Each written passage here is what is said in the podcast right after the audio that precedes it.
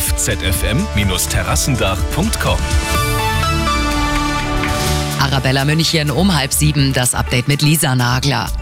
Eine ganz große Hürde ist genommen. Der FC Bayern steht im Viertelfinale der Champions League. Vor 75.000 Fans in der Allianz Arena haben die Münchner 2 zu 0 gegen Paris Saint-Germain gewonnen.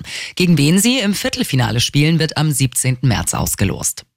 Um 11 Uhr heute Vormittag heulen eine Minute lang die Sirenen, da wo sie noch vorhanden sind, wie in Fürstenfeldbruck oder auch Geretsried. Beim bayernweiten Warntag heute werden auch Systeme wie die Warn-Apps Katwan und Nina und das neue Cell Broadcast System getestet.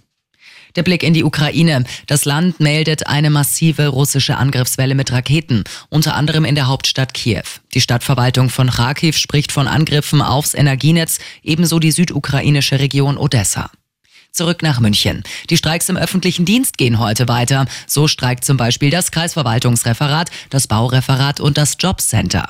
Um 11 Uhr gibt's eine Kundgebung auf dem Maria-Hilf-Platz. Morgen wird dann am Münchner Flughafen gestreikt. Flüge fallen aber wohl keine aus. Und noch die gute München-Nachricht. Der sogenannte Kulturlieferdienst ist wieder bei uns in der Stadt unterwegs. Neun Konzerte gibt's von morgen an bis Ende März auf autofreien Straßen, zum Beispiel in Sendling, Untergiesing, Neuhausen oder auch Thalkirchen. Immer gut informiert, mehr Nachrichten für München und die Region wieder um sieben. Und jetzt der zuverlässige Verkehrsservice mit dem Morgenhuber.